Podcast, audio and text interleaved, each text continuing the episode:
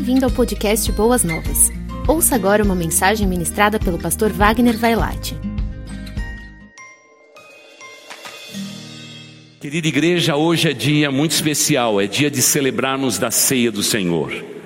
E eu quero convidar todos vocês, venham celebrar porque o momento é este. Irmãos, a primeira ceia instituída por Jesus não foi nada pesada. Apesar do momento dramático que Jesus sabia que ele iria enfrentar.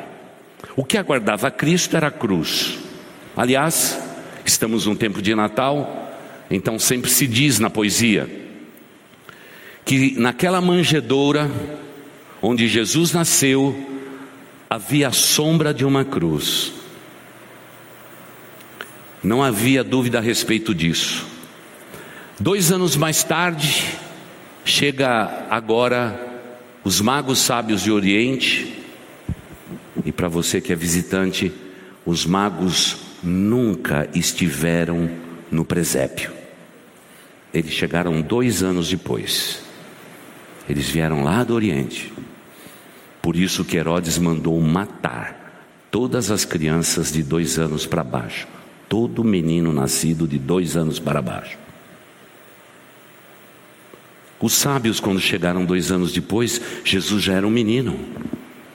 E eles entregaram os seus presentes. Ouro foi perfeito. Aquela família precisaria urgentemente ir para o Egito, porque Herodes mandou matar todos os meninos de dois anos para baixo. A provisão, Deus mandou. Eu creio que também Deus vai mandar a provisão para a nossa igreja. Os magos trouxeram ouro, e com ouro eles puderam fugir para o Egito, de onde as escrituras bíblicas diz: Do Egito chamei o meu filho. É perfeita as escrituras sagradas, elas são maravilhosas. Mas no meio daqueles presentes havia um presente mortuário que exumava o corpo das pessoas. Presente estranho para dar para um bebê mas é porque ele veio para morrer. No momento da apresentação do menino, por exemplo, ao oitavo dia, Simeão estava no templo. Ele que já tinha recebido uma revelação de Deus que ele não morreria sem antes contemplar o Cristo de Deus, o Salvador do mundo, já velho, ele foi ao templo aquele dia e lá vem Maria e José e o menino. E agora o profeta apanha, profeta barra sacerdote, apanha o menino e ele faz a consagração menino, do menino e diz assim: Agora já posso fechar os meus olhos, já posso morrer, porque os meus olhos viram a salvação. Aí todo mundo aplaude nesse momento, né? Só que aí ele dá o bebê para a mamãe e diz: mulher, um dia a tua alma será transpassada por uma espada cortante, porque o menino veio para morrer. E você pode imaginar Maria vendo o sofrimento do seu filho mais tarde, morrendo naquela cruz pelos nossos pecados. Uma espada transpassou ela por inteiro. Mas esse Cristo de Deus é maravilhoso. Lá naquela cruz, alvejado pelos pregos e os cravos, a coroa de espinho, o seu lado transpassado por uma lança. Esse Cristo de Deus, sabendo tudo que sua mãe padeceria, ele olha para o discípulo João e diz assim: João, eis aí tua mãe, mulher. Era a maneira mais linda de chamar alguém, mulher. Eis aí o teu filho. E diz a Bíblia que João, o discípulo mais novinho de todo aquele elenco, recebeu Maria como sua mãe e dela cuidou até a sua morte. Esta é a verdadeira história do Natal que nos traz a esta mesa, porque afinal vamos celebrar a morte de Cristo Jesus na cruz do Calvário, para que nós todos, a humanidade inteira, pudesse ser abençoada por esse Deus maravilhoso que se deu por inteiro naquela cruz para nos redimir. O texto bíblico de hoje é bastante conhecido. Mateus capítulo 26, os versículos de 26 até 30. Assentados como estamos, reverentes como somos, diante do culto prestado a Deus, diante da leitura que falamos, a palavra de Deus, Mateus 26, de 26 a 30, nos diz assim: Enquanto comiam, Jesus tomou o pão, deu graças, partiu e deu aos seus discípulos, dizendo: Tomem e comam, isto é o meu corpo. Em seguida tomou o cálice, deu graças e ofereceu aos seus discípulos, dizendo: Bebam deles todos vocês. Isto é o meu sangue, sangue da aliança, que é derramado em favor de muitos, para perdão de pecados. Eu lhes digo que, de agora em diante, não beberei deste fruto da videira, até aquele dia em que beberei o vinho novo com vocês no reino de meu Pai. Depois de terem cantado um hino, saíram para o Monte das Oliveiras. Querida igreja, numa noite tão singela como esta, depois de todos os batismos, seria tão importante que vocês tivessem e pudessem ouvir na quarta-feira o testemunho de fé deste grupo que se batizou agora à noite. Que inspiração! A maneira maravilhosa que Deus toca no coração das pessoas e tê-los aqui à frente para celebrarmos da ceia do Senhor, para nós é uma honra, é um privilégio porque eles foram batizados e agora já receberão da ceia do Senhor. As duas ordenanças que Jesus deixou: batismo e ceia. Por isso, todos vocês, sem exceção, devem ser batizados e mensalmente celebrar da ceia do Senhor. Esta ceia representa o um Novo Testamento, um novo pacto de Deus com os homens. Mas precisamos fazer uma pausa hoje aqui. Nós andamos muito apressados. E eu vejo a igreja de Jesus muito apressada. Ontem mesmo, na festa das nações, eu via que alguns irmãos não andavam, eles corriam, porque alguma coisa estava faltando. E sempre quando alguma coisa nos falta, a gente corre. Mas você sabe que até o ato de celebrar da ceia do Senhor é uma pausa propositada por Deus, na minha vida e na sua vida. É uma pausa. Porque a ceia do Senhor não pode acontecer agora. Ela tem que estar já acontecendo na sua vida já há alguns dias, quando você se preparou para celebrar desta ceia. Uma ceia exige preparação. E a pausa, ela é necessária. Que Deus nos livre de estarmos comendo deste pão, bebendo desse cálice de maneira mecânica ou sem discernimento. Porque a Bíblia chega ao ponto extremo de dizer que há punição para quem beber, para quem comer deste pão de maneira indigna. O ser humano é capaz disso. Que loucura! E eu gosto sempre de pensar que a pausa que Deus nos deu nesse mês é a noite, depois das 18 horas, para a gente fazer uma pausa e a gente refletir a, a respeito da nossa vida. Porque veja bem, esta ceia é para quem crê e já foi batizado. Se foi batizado, pertence à igreja do Senhor Jesus. É para você. Mas é chegar e tomar? Não. Eu tenho que preparar o meu coração. Hoje pela manhã, na ceia da manhã que fizemos lá no templo antigo, no primeiro dos três cultos que nós temos, eu disse que as pessoas hoje não estão mais se preparando para vir à igreja. Isso é um erro. Também mencionei hoje cedo a importância da gente se preparar para vir à igreja, porque a celebração da ceia do Senhor é uma pequena pausa para que você possa olhar para o fundo do seu coração e assim comer deste pão e beber desse cálice. Não pode ser atropelado.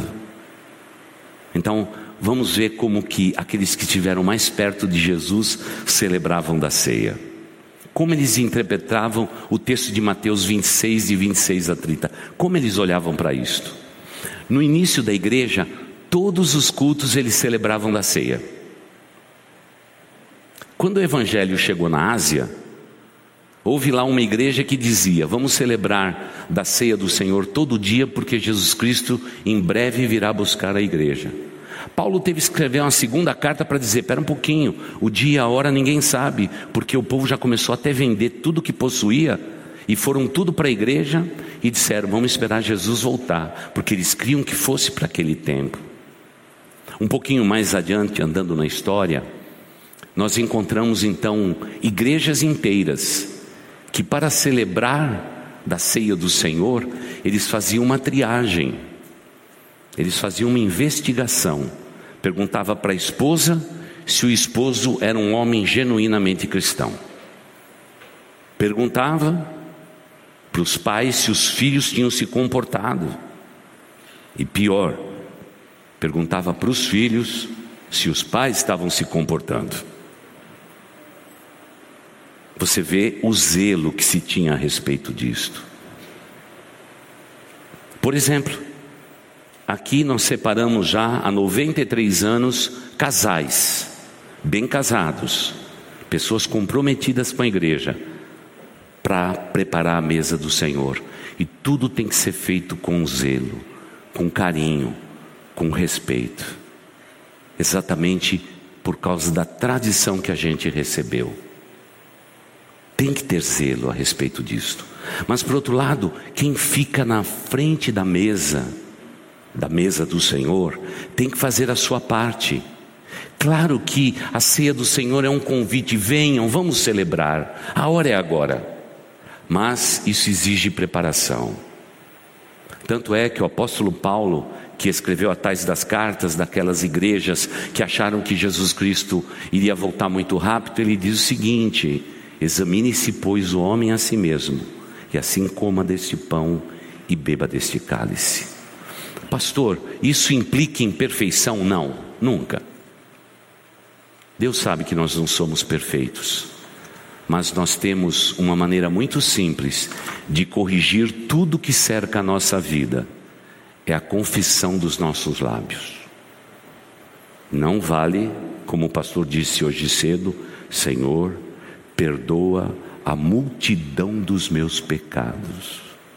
Nada no atacado, tudo no varejo. Senhor, esta é a minha fraqueza esse é o meu pecado. Senhor, eu me preparo amanhã para estar na tua casa, para celebrar da ceia. Pai, que não seja um ato falso da minha, da minha parte, que não seja um ato falho da minha parte. Pelo contrário, eu quero me refazer dos meus erros, para naquele momento da ceia, em que eu tiver com o pão o cálice nas minhas mãos, que possa ser um ato de consagração ao Senhor para que eu possa viver este mês de maneira abençoada e vitoriosa. Isso não pode ser forçado. Nós vivemos debaixo da graça. A lei e a aliança antiga ficou no Velho Testamento. Agora cabe a cada um de nós fazermos uma pausa propositada, termos um tempo a sós com Deus e de fato examinar os nossos corações e assim comer deste pão e beber deste cálice. A palavra de Deus também nos ensina que nós vamos celebrar a Deus e devemos fazer desse momento um momento de comunhão. E comunhão é comunhão com os irmãos em Cristo mesmo. Talvez você diga assim, pastor, eu não gosto muito do seu topete, pastor. Mas você tem que me amar, e eu tenho que amar você. Mas não só isso, eu tenho que demonstrar amor. E para a gente demonstrar amor, sabe o que tem que acontecer? A pessoa que vai ser objeto do nosso amor, ela tem que ficar na nossa frente, porque só assim a gente consegue amar. Não podemos amar, não temos capacidade de amar quando nós não sabemos. Por isso, vocês que estão chegando à igreja, sempre que vocês precisarem, parem na frente do pastor e diga assim: Pastor, eu quero ser amado. E vai ser fácil amar vocês. A gente não consegue entender, mas o amor e a comunhão entre os irmãos é a unção mais poderosa que existe. Porque um dia, tentando descrever a nossa comunhão entre irmãos, ele pegou a figura do sacerdote e disse das vestes de Arão, disse do óleo derramado sobre a sua cabeça, que descia sobre a sua barba e que respingava nos seus vestidos. Assim deve ser a comunhão, como se fosse o óleo da unção.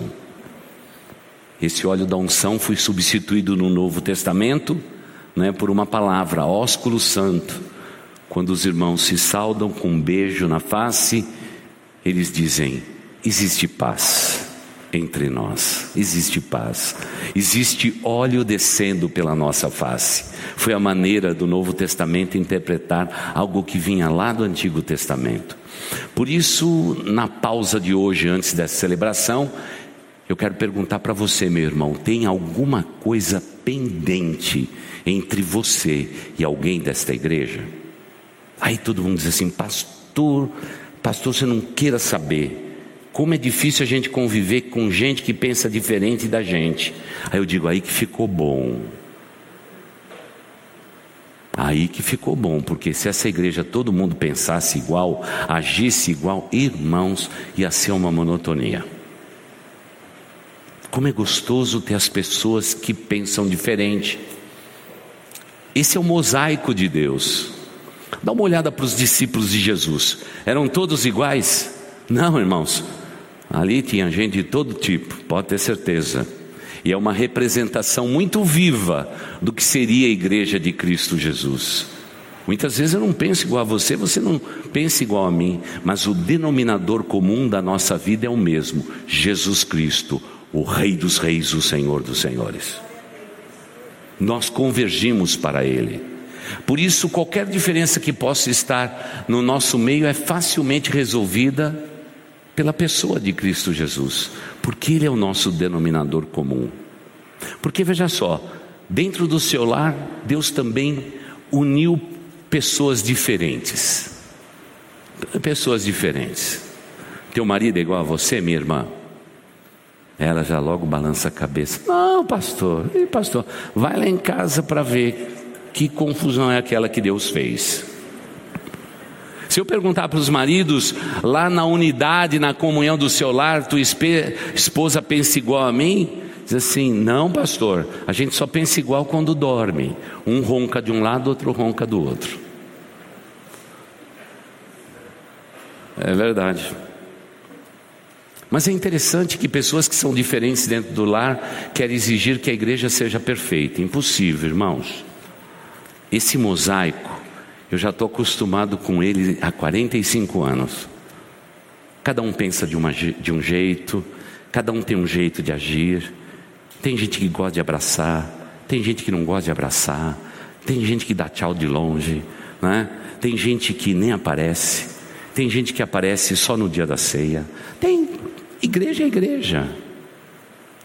Mas é importante que nós nunca perdamos um vínculo é o amor e o respeito que tem que ter entre os irmãos.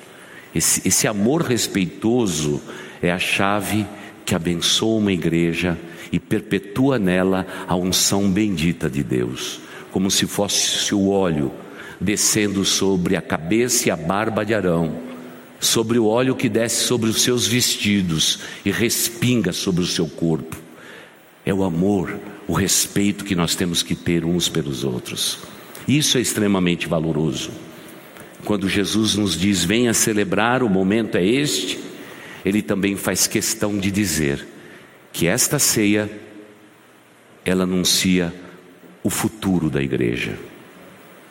Quando Jesus disse que ele se absteria de tomar do suco da vide, até que um dia celebre conosco nos céus essa abstinência é propositada, porque o sangue do Cordeiro será vigoroso, poderoso, até aquele dia que nós vamos celebrar com Ele nas bodas do Cordeiro. Ou seja, esta mesa é transitória, aquela é eterna. Por isso, toda ceia aponta para o futuro, futuro da igreja de Cristo Jesus. A figura usada por Jesus, e com isso concluo, é que a igreja é a noiva dele e ele é o noivo. Então cabe a todos nós cuidarmos muito bem da noiva de Cristo Jesus. Então a gente faz assim Boas Novas já há 27 anos. Todo homem, todo homem é amigo do noivo Jesus Cristo. Ainda que sejamos a noiva, todo homem é amigo do noivo. Então nesta igreja nós lutamos, todos os homens da igreja, para cuidar muito bem das crianças da igreja, do grupo feminino da igreja e para cuidar dos idosos, porque nós somos amigos do noivo Jesus Cristo. E claro, vocês meninas, vocês são a representação da noiva de Cristo Jesus. Por isso, toda mulher merece todo o respeito, toda a dignidade porque elas são a imagem mais vívida que nós temos da noiva de Cristo. E eu quero dizer para vocês que um dos momentos mais emocionantes da minha vida é quando eu celebro um casamento. Você acredita que eu me emociono sempre? Não tem jeito. Desde o primeiro casamento acontece a mesma coisa comigo. Eu já fiz muitos casamentos. Acho que esses desse ano vão ser 700 e pouco, né? E, e fora os outros mil e tanto que eu fiz dentro da casa de detenção. Casei preso, muitos, para trazer legalidade às suas famílias, porque os seus filhos não tinham pais. Foi aqui em São Paulo há mais ou menos uns 20 anos atrás. Foi bem interessante aquela experiência. Mas do casamento regular da igreja, eu fico muito emocionado quando a noiva entra. A gente percebe claramente que a música é muito linda. E o casamento celebrado no templo, eu sei que os jovens agora querem casar na praia. Irmãos, casar na praia é muito vento. A turma quer casar no buffet, quer casar no mato, quer casar em todo. Bom, a gente casa vocês em qualquer lugar, porque onde dois, três estiverem reunidos, Deus está presente. Vamos descansar. Mas irmãos, eu gosto muito do templo, sabe por quê? No templo já tem aquela ambiência da glória de Deus. E a coisa mais linda é quando aquela porta abre e a noiva entra. Pétalas estão jogadas pelo caminho um tapete, muitas vezes uma passarela de vidro, de espelhado, negócio lindo, velas pelo corredor. Na frente, o noivo ansioso, o coração dele nem bate, apanha. Se a gente vê o nervosismo do noivo, mas quando toca a marcha nupcial e aquela porta abre, eu me lembro sempre de Jesus, que um dia vai ter casamento.